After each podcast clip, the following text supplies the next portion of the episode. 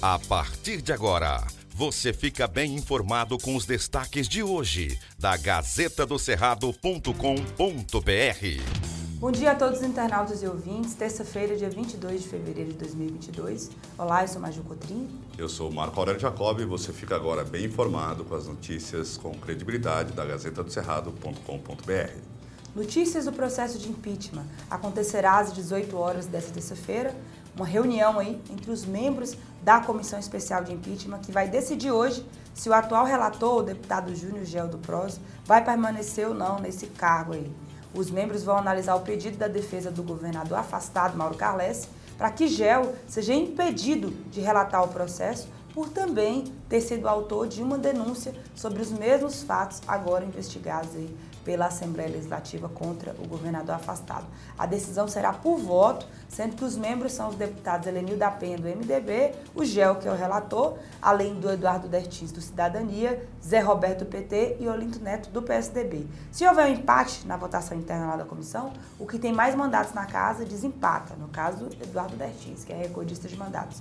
GEL tem se defendido do argumento de Carles e tem dito que está avaliando os fatos com retidão e transparência. Ele saiu na defesa da sua postura política e vai contra-argumentar pela sua permanência né, na relatoria. Conforme a Gazeta apurou dos bastidores, Gel deve ser mantido por maioria dos votos como relator. A Justiça decidiu condenar Gilberto Carvalho, parente júnior de 47 anos, pelo assassinato do empresário Elvisley Costa de Lima, na Avenida Palmas Brasil, na capital, em janeiro de 2020. A decisão foi tomada pelos sete jurados que integram o Conselho de Sentença no julgamento de Limoeiro nesta segunda-feira, 21. A pena é de 22 anos de prisão, inicialmente em regime fechado ele não poderá recorrer em liberdade. A audiência começou pela manhã e durou o dia todo.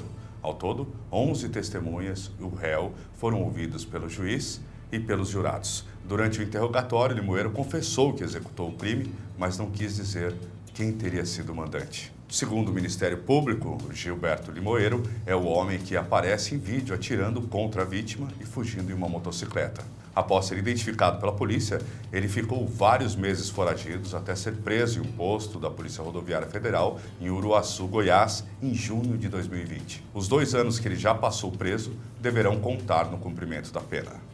Denúncia, conteúdo exclusivo Gazeta, sem transporte de material escolar, estudantes indígenas estão há uma semana sem ir para aula lá na região do Bico do Papagaio. Vários indígenas do povo Apinagé, da aldeia Macaúba, fizeram um protesto nessa segunda-feira na Teol 126, em Maurilândia, no Bico do Papagaio, por conta da falta de transporte e material escolar para alunos das aldeias. Segundo a professora indígena Sheila Pinagé, disse aí a Gazeta, desde o início das aulas, na segunda-feira 14, cerca de 50 alunos de oito aldeias estão sem poder ir para a escola.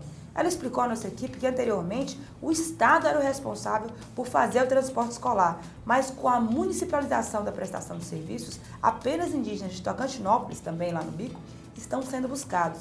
Documentos encaminhados à nossa redação mostram que líderes indígenas fizeram uma reunião entre os dias 13 e 14 desse mês e denunciaram a situação ao Ministério Público Federal. Em um deles, os líderes da falam em má gestão da verba para a educação indígena. Procurado pela Gazeta do Cerrado, a Secretaria de Estado da Educação, a SEDUC, informou que o transporte escolar em Tocantinópolis é realizado pela Prefeitura. A Diretoria Regional de Educação, lá de Tocantinópolis, recebeu um documento em que os indígenas apontam a discordância com a mudança na gestão do transporte e se colocou à disposição para os esclarecimentos necessários. Em nota também a Gazeta, a SEDUC informou que nesta segunda-feira 21, os ônibus chegaram a ser encaminhados às aldeias para transportar os alunos, no entanto, é, eles não foram autorizados pelos seus responsáveis a entrarem nos veículos, segundo a secretaria. A Gazeta continua acompanhando o caso. Em 2021, mais de 3 milhões de raios foram registrados no céu do Tocantins, dando ao estado o primeiro lugar no ranking Brasil de maior incidência de raios por metro quadrado. Os dados são do Instituto Nacional de Pesquisas Espaciais, INPE, que realiza um monitoramento em tempo real das descargas atmosféricas em parceria com a Energisa. É como se em cada metro quadrado Tocantins tivesse recebido 11 raios no ano passado, quase um por mês.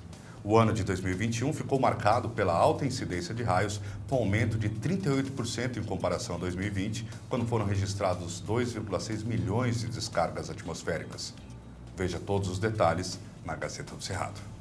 Estas e outras notícias que acontecem diariamente no Tocantins, no Brasil e no mundo, você confere acessando a sua fonte confiável de notícias no Tocantins, gazetadocerrado.com.br.